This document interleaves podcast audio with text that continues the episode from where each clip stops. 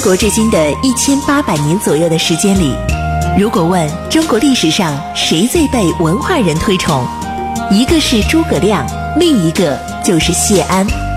他凭借自己风流倜傥的名士之风，倾倒了李白、苏轼、王安石、辛弃疾、陆游等无数文人。不知谢安，不懂中国文人风流；不读谢安，不知传统士文化渊源。大禹茶馆之《乱世名相谢安传》正在播出。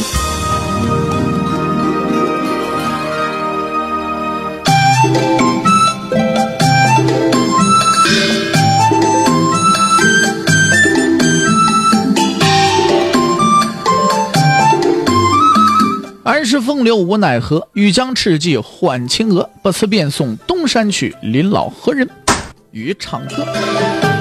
今天呢，咱们继续给大伙儿说《乱世名相谢安传》啊。呃，咱们昨天说到哪儿啊？咱们昨天说到这个矫情镇物这件事情啊。呃，咱们也讲了谢安呐，这在听说了前线的胜利的消息之后，也没表现出来自己有多么开心。但是回屋的时候呢，把这木屐的齿儿啊给别折了，自己都不知道，是吧？哎，那么这个时候谢安这心里到底是怎么一个心思呢？难道仅仅就是个矫情镇物这么简单呢？哎，不是，我们那得详细的来说一下。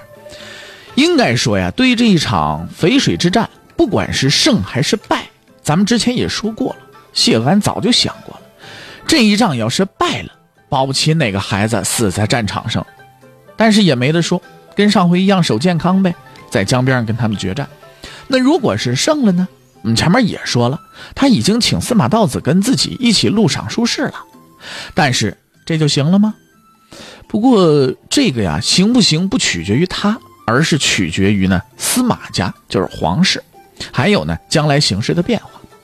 他接到这一则消息，就是前线淝水前线战胜的消息。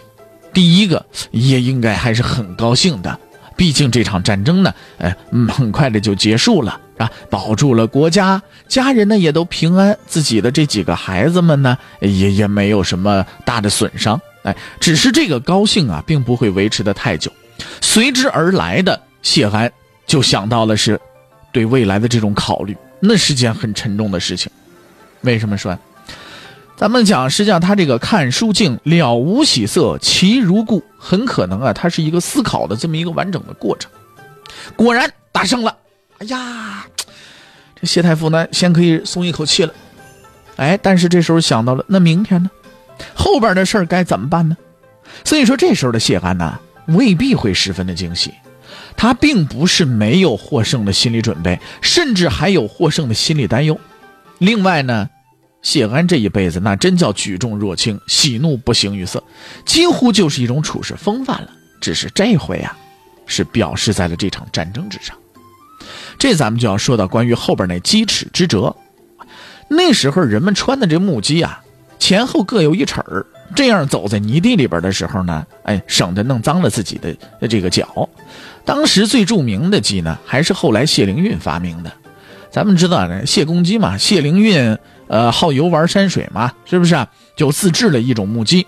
这种木屐的前齿和后齿呢都是活的，哎，平时走路的时候呢俩齿都在，呃可以拆卸的哈。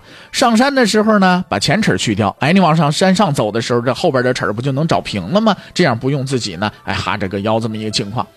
哎，咱就不下山的时候呢，要去掉后齿下山也十分方便。咱们知道下山的时候往下出溜，对不对？有前齿在那挡着，它就不不好往下出溜了。所以呢，这种木屐呢是比比较方便的。后来李白作诗说：“脚着谢公屐，身登青云梯。”这说的就是谢灵运那个发明。当然了，谢灵运那都已经是好几代以后的事情了。现在谢安穿的这个鸡，那可不是活的，哎，要不然也不会碰折喽。谢安进门这么一抬脚，前齿撞在门槛上，啪嚓折了。于是晋书就推断，这呀肯定是谢安压抑了心中的喜悦。这时候呢，客人也走了，就剩自己家人了。一放松，喜形于色，忘了形了，这才会这样。所以就是说呀，还是过户县心甚喜，不觉鸡齿之舌。但是后来到了《资治通鉴》呐。这大约司马光觉着这也也有点是猜的意思了，所以就把新慎喜呢给去掉了，是没有明显的表明说是新慎喜呀，只记了鸡齿折断的这件事情。那么这里边的这问题就是，这两件事一定有必然的联系吗？就是心里高兴完了之后呢，鸡齿就折了，一定有关系吗？说我今天失手吧唧，我往地下摔了一杯子，就一定是因为今天发生了其他的什么事才导致我今天摔了一杯子吗？古代的那个门槛跟咱们现在，像咱们现在门里哪有门槛啊？对不对？古代的门槛二三十厘米高呢，你再穿个高尺的木屐，你平时走路的时候一不小心，保不齐还会撞上呢。你就非得是因为喜不自胜了啊，忘了行了，才把前面尺撞折了吗？才弄成这样的吗？而且这时候的谢安也不一定会这样的喜不自胜啊。不过这里仅提出疑问供大家思考啊，因为历来的说法都是这鸡齿之舌呢，就是因为谢安压抑的太久了，哎，终于高兴了，终于放松下来了，于是就出了大岔子了。而且但凡是啊，他稍微演杂点的事儿，大伙儿呢 说实在的又特别的喜欢重视这些事情，这可能也是人的一种正常的心理。越完美的东西，我就越想去挑个毛病出来，于是这细节呢也就被明眼人给看到了，然后呢就记录在案了。就这样，小儿被大破贼和不觉鸡齿之折这两件事情，哎，就几乎呢像成语一样就留下来了，任由我们后人去评说了。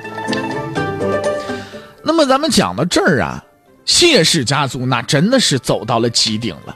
虽然说皇上还没有封赏，但那也是很快的事情嘛。这赫赫的战功，再一次使所有的高门都相形见绌。一向风光无比的琅琊王氏，在谢安这个时代。也显得那么暗淡无光。肖华荣先生在讲述琅琊王氏盛衰的《三英世家》当中一书当中说呢，哎，是说这个谢安呐，终于走出东山了，开始了他的政治生涯，成为举足轻重的风云人物。在他那灿烂光环的旁笼盖之下呢，哎，王氏子弟纵使有进取者，有位高者，也都显得黯然失色。于是乎，历来在政治风浪间左右逢源、长盛不衰的琅琊王氏，这个时候呢，却出现了一个逍遥时代，出了一大批的寄情山水、风流潇洒的子弟。哎，王羲之、王献之、王徽之、王胡之，这都是老王家有名的这些个大书法家们、大名士们。终于呢，也孕育出了他们的万古堂前燕、千年不朽的王家书法，尤其是千古第一行书《兰亭集序》。现在谢氏的木秀于林已经是无法避免了，那说实在的，封闭摧之呢也无法避免了。各大家族表面上呢都继续称赞好，老谢有本事、能耐，谢安是能人，但是心里也多少有点不舒服。只不过呢，他们没法往出说了。怎么话说的呢？当初最危险的时候，你们都往后稍，谁也不愿意去带兵打仗去。人家现在打完仗了，得了奖了，得了赏了，那人家去扛得了胜了，你们在这后边说三道四的。哎呦，你瞧这帮人打赢了，那纯属是啊碰打，他是巧合，他不可能赢啊！你看现在拿了赏了，不应该怎么怎么着？说实在的，这种人是最让人讨厌的，最烦人的一种人。不过呢，别人不管啊，这司马曜可是高兴坏了。司马曜为什么高兴啊？国家保住了呀！再怎么讲，这个东晋这国家也姓司马呀，是不是？你就老谢家帮他出这么大力给打赢了，那守的也是他们家的庭院呢。这司马曜一接到这捷报，我立刻呢就蹦起来了，下了一道诏书，让谢安以魏将军的身份带他到京城去迎接犒劳凯旋的北府兵。也不知道这司马曜到底是明白还是不明白，或者呢，纯粹就是揣着明白装糊涂，偏得要为难一下谢安，非得让他去接去。你说都是一家子人，你让他去接去了之后，好给你这赏，给你那赏，赏完了之后，你让外边人怎么想？哦，谢安现在一人独大了，对不对？也不知道司马曜到底。当然了，从后边的这些事儿来看呢，这司马曜还真未必有这样的智慧。反正呢，这诏书是传下来了。谢安呢，躲也躲不开，推也推不掉，那怎么办呢？奉诏前去吧。于是很快，健康的官员和百姓就在京城看到了一场谢氏家族辉煌的盛典。这边谢安代表皇帝主持仪式，迎接北府兵将帅，而这些将帅们呢？就都是什么谢安的弟弟啦、谢安的侄儿啦、谢安的儿子啦，并且还率领着他们家的子弟兵啊、北府兵啊，战旗随风飘扬，哪一面战旗上面都大大的书写着醒目的一个谢字。宫廷乐奏起来，一片欢腾，百姓夹道欢迎，满心喜悦，争着来看我们一向风度翩翩的谢相，看看我们这冠军将军谢玄，看看给我们老百姓保卫了国家的谢家军。官员们一边淡淡的瞧着，啊，肯定是不会有人来拆台了，但是心里边呢，个个都透着点这么些凉意。这一天，谢家上演了从来不曾有过，同时也将永远不会再有的辉煌。那么，这老谢家一家的命运究竟如何呢？谢安后边又做出了哪一些石破天惊的事情呢？